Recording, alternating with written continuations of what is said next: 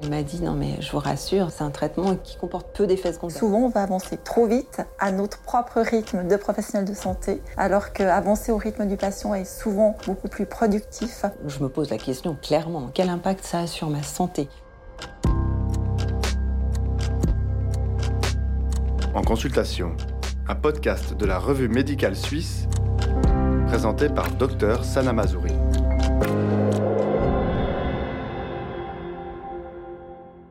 Le surpoids et l'obésité comptent parmi les facteurs de risque des maladies non transmissibles, au même titre que les maladies cardiovasculaires, le diabète de type 2 ou encore certains cancers. En Suisse, selon les données de l'OFSP, près de 42% de la population adulte sont concernés par le surpoids, dont 11% sont obèses. Lorsqu'Arménia me consulte pour la première fois en janvier 2020, elle n'a pas de médecin traitant.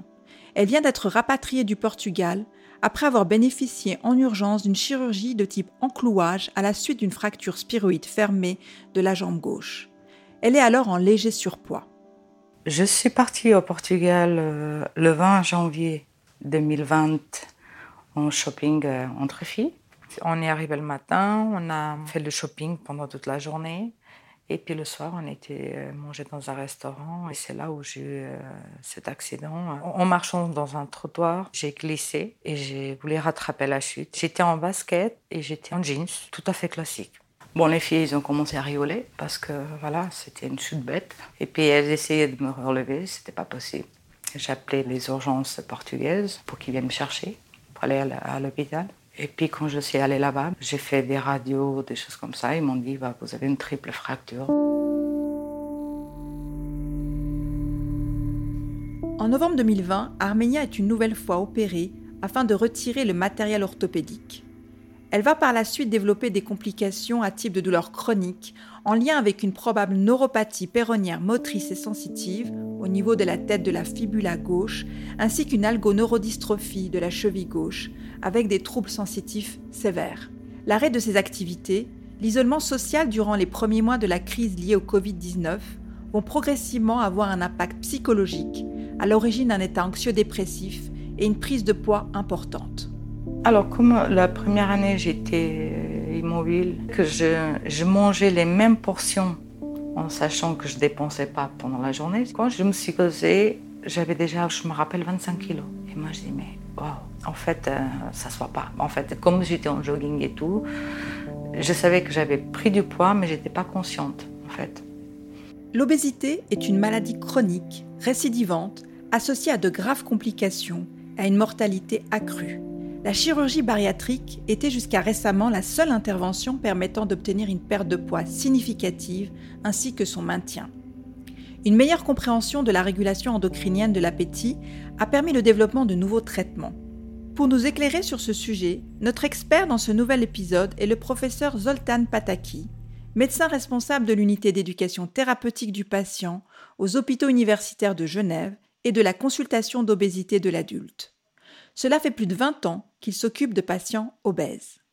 Effectivement, l'arrêt de l'activité physique peut être accompagné par une prise pondérale, même une prise pondérale importante, puisque en fait, c'est aussi un peu mathématique. Si j'arrête de bouger, je vais dépenser très peu, voire pas de calories en mouvement. Et du coup, si je n'ai pas fait des adaptations et des changements de mes habitudes alimentaires, je vais manger donc la même chose que quand je bougeais avant et beaucoup, mais logiquement, je vais avoir une balance énergétique déséquilibrée en faveur des entrées caloriques et je vais prendre du poids. Donc c'est une situation très courante et c'est là le rôle des services et des structures spécialisées ou des spécialistes de l'obésité qui doivent prendre en charge ces patients et voir avec eux comment adapter leurs apports caloriques dans des situations d'arrêt de sport ou d'arrêt d'activité physique pour différentes raisons? Et on peut très bien éviter toute prise pondérale pendant la phase de sédentarité euh, forcée par l'accident ou, ou par d'autres raisons si on va prendre en charge ce patient, on va conseiller sur le plan alimentaire, on va l'accompagner sur le plan alimentaire, mais attention aussi souvent sur le plan psychologique, puisque souvent ces accidents entraînent des situations de l'anxiété ou de dépression et d'autres troubles psychiques qui peuvent eux-mêmes induire une prise alimentaire qui va être une prise alimentaire un peu de consolation, de compensation. Donc il faut absolument une prise en charge complexe de ces personnes-là sur le plan alimentaire, sur le plan psychologique, pour éviter une prise pondérale. Après 30 kilos, 40 kilos, là j'ai dit, oh, il y a vraiment un problème. Et là, j'ai eu recours à vous. Quand j'étais avec la diététicienne, en fait, elle me disait faites attention, pas manger ci, pas manger ça. Mais c'est tellement fort que le soir, on est tellement désespéré que alors, je mangeais une banane par-ci, un petit gâteau par-là, un petit croissant jambon par-là. En fait, j'arrêtais pas de grignoter. Pas les, grandes quantités que je mangeais chaque fois. J'arrêtais pas de manger. J'ai repris du poids euh, bah, très facilement. Le, grignotage, la recherche des aliments qui servent comme la récompense, comme le petit plaisir dans la journée qui était pleine de stress, pleine d'émotions, pleine de soucis, et c'est souvent, ça arrive en fin de journée, ils ont fait tout ce qu'il fallait faire, enfin ils ont le temps pour eux, ils veulent se faire plaisir, mais malheureusement ce plaisir souvent se cache dans la nourriture, dans la nourriture euh, plaisir comme des petits biscuits, du chocolat, etc. Et puis ce sont des troubles du comportement alimentaire qui souvent vont euh, contribuer à la prise pondérale. Et ces troubles-là se prennent en charge par des psychologues spécialisés en troubles du comportement alimentaire, ce n'est pas une diététicienne, ce n'est pas un médecin, il faut vraiment une prise en charge spécialisée. Alors, pendant la nuit, je, me levais plusieurs fois. Dès le moment quand je me lève, on est, on est fatigué, mais les douleurs euh, sont plus fortes. On se réveille, je mange, mais après le sommeil ne revient pas. C'est-à-dire qu'il faut attendre une heure, deux heures pour se rendormir. Et puis c'était 7 euh, sur 7, 7 sur 7 tous les jours, voilà, pendant toute l'année, c'était comme ça. Il n'est pas courant de se lever la nuit pour manger, mais parfois il y a des personnes qui le font, et ce sont souvent des personnes qui souffrent des troubles du comportement alimentaire sévères. Et un des facteurs de sévérité des troubles du comportement alimentaire, justement, c'est la nourriture nocturne. En anglais, on appelle ça le night eating disorder. Et cette alimentation nocturne présente donc une forme grave des troubles du comportement alimentaire et il faut la prendre en charge, cette euh, maladie, par des spécialistes. Typiquement, ces personnes-là sont contre-indiquées pour toute intervention de chirurgie pour la prise en charge de l'obésité tant que ce trouble-là n'a pas été traité. Alors, j'ai fait une, dépression à cause de mes douleurs et euh, la perte de mon emploi sur lequel j'ai travaillé presque 13 ans et sur lequel j'ai aimé beaucoup, beaucoup. Été licenciée. J'ai pris pas mal de poids suite à la médication et aussi avec les douleurs que j'avais. Les antidépresseurs font très souvent grossir après, il y a différentes classes thérapeutiques des antidépresseurs, des différentes molécules. Certaines vont pouvoir contribuer à plus de prise de poids que d'autres, puisque simplement ils stimulent aussi l'appétit, stimulent l'envie de manger. Après, il y a certains antidépresseurs qui, heureusement, n'augmentent pas l'appétit, ne font pas grossir, entre guillemets. Quand il y a donc une dépression ou d'autres troubles qui doivent être traités par des antidépresseurs, il faut aussi soigneusement choisir quel antidépresseur on va proposer à ce patient donné justement pour pas encore péjorer sa situation et pas encore augmenter son envie de manger. Un changement de traitement antidépresseur ne suffit pas à ralentir la prise de poids. Arménia en arrive à réduire considérablement ses apports caloriques avec un seul repas par jour. Après plusieurs entretiens, Arménia finit par accepter que je l'adresse à la consultation multidisciplinaire de l'obésité du groupe hospitalier de l'Ouest lémanique à Nyon. Elle va y bénéficier d'une prise en charge globale coordonnée par un médecin endocrinologue qui, après une évaluation clinico-biologique et plusieurs consultations spécialisées, diététiques, psychologiques, mais également de chirurgie bariatrique, pose l'indication à un traitement agoniste des récepteurs du glucagon-like peptide 1, autrement dit GLP1. Le Saxenda, c'est un médicament qui peut être très efficace pour la perte de poids chez des patients souffrant d'obésité, puisque en fait, il mime les effets d'une hormone naturellement présente et naturellement synthétisée par le corps humain. Il faut savoir que cette hormone, qui s'appelle le GLP-1, en anglais glucagon-like peptide 1, il est sécrété par les cellules L intestinales majoritairement et qui est censé réguler la prise alimentaire. Or, on s'est aperçu que chez des patients en situation d'obésité, de même que chez des patients avec un diabète, le corps ne fabrique pas assez de cette hormone, ou en tout cas, il n'y en a pas assez pour réguler la prise alimentaire. Et donc, l'idée, je trouve, était géniale de voir qu'est-ce que ça fera la substitution de cette hormone par voie externe. Malheureusement, on n'en a que par voie injectable. Et effectivement, ça peut être un médicament très efficace.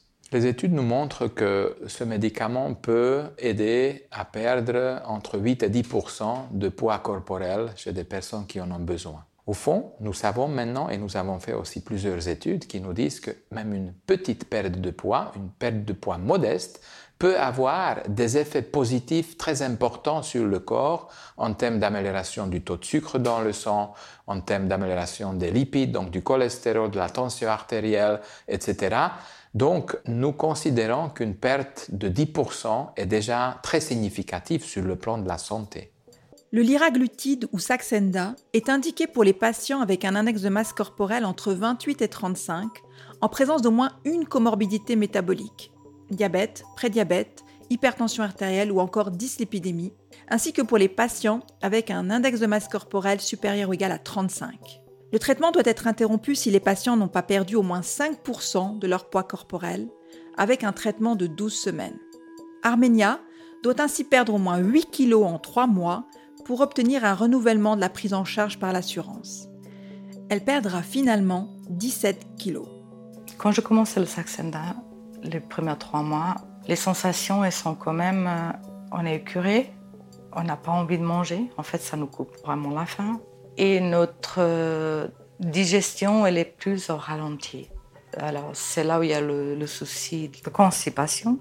Mais après deux mois, on s'habitue, je suis moins écurée. Mais par contre, j'étais obligée de changer vraiment l'alimentation. C'est-à-dire que je ne peux pas manger des chocolats, des choses très très sucrées, et puis euh, tout ce que soit gras. C'est-à-dire que je deviens malade. Et dans un côté, c'est bien, on apprend aussi parce qu'on est malade et on essaie de faire attention. Alors quand j'avais déjà les crises le, soir, j'ai grignoté, que ce soit du sucré, du salé, et avec le Saxenda, c'est différent. C'est-à-dire qu'on n'a pas envie de grignoter parce qu'on est bien. Alors moi, ce que j'ai changé, c'est que si je vais à la cuisine, je vais, je vais boire un verre d'eau. Ou avant, j'allais euh, dans les placards voir les biscuits.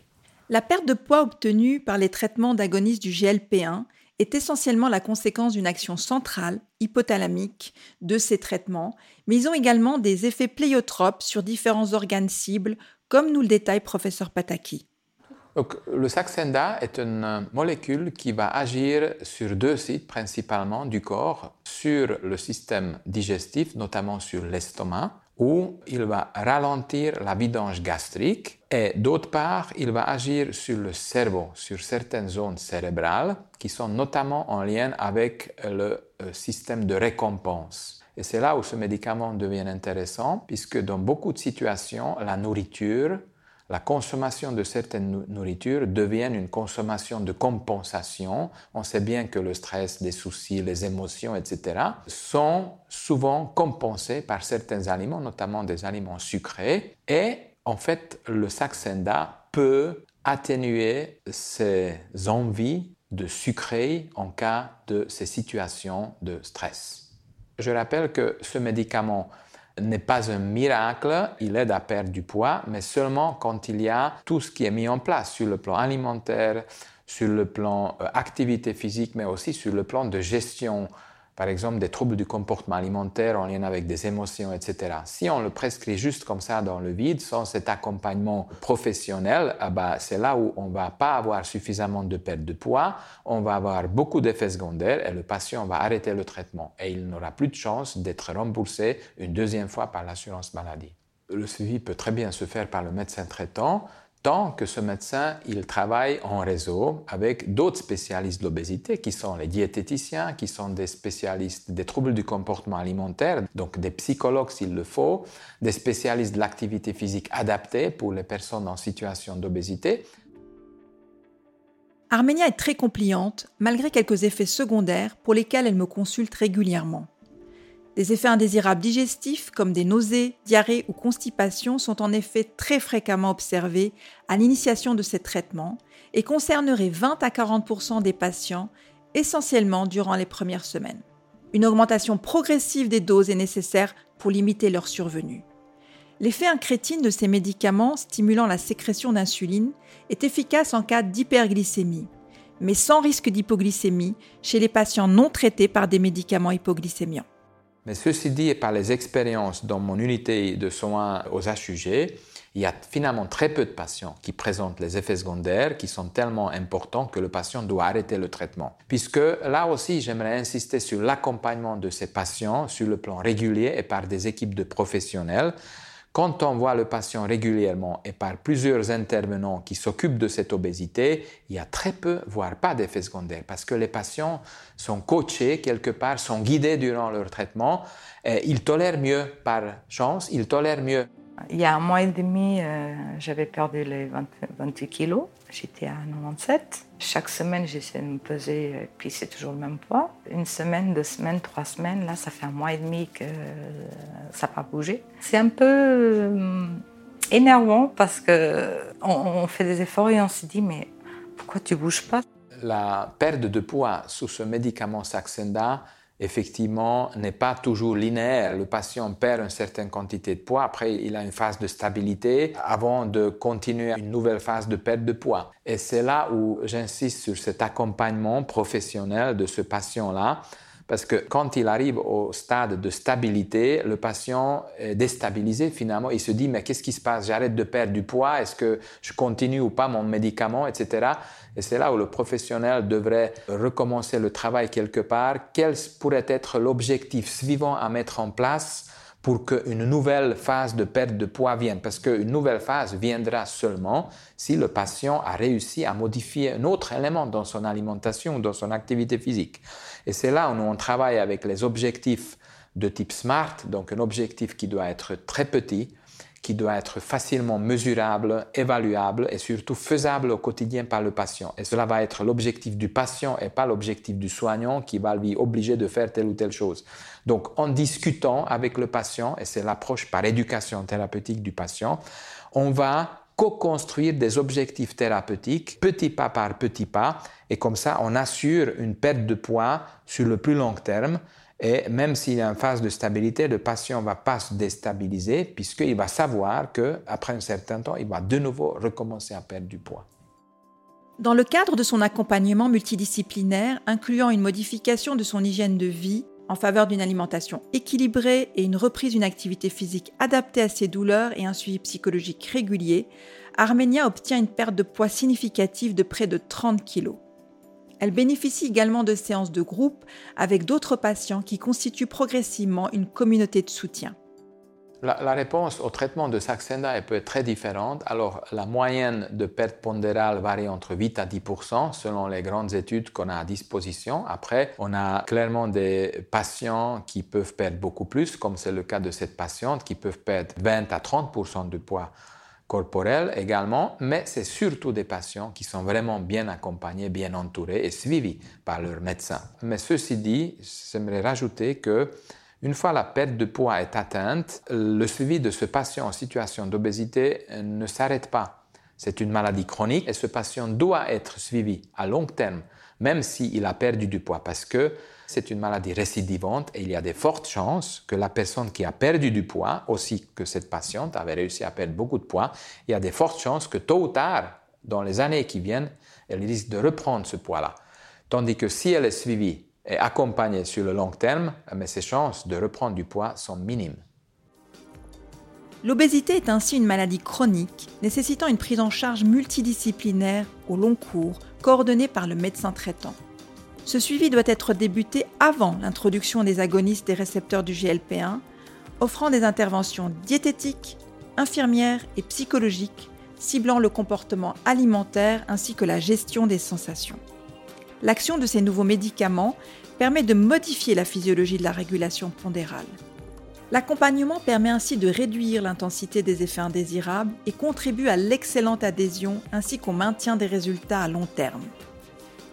Je vous remercie pour votre écoute ainsi que toute l'équipe de Nouprod qui a produit et réalisé ce podcast. Rendez-vous à la prochaine consultation.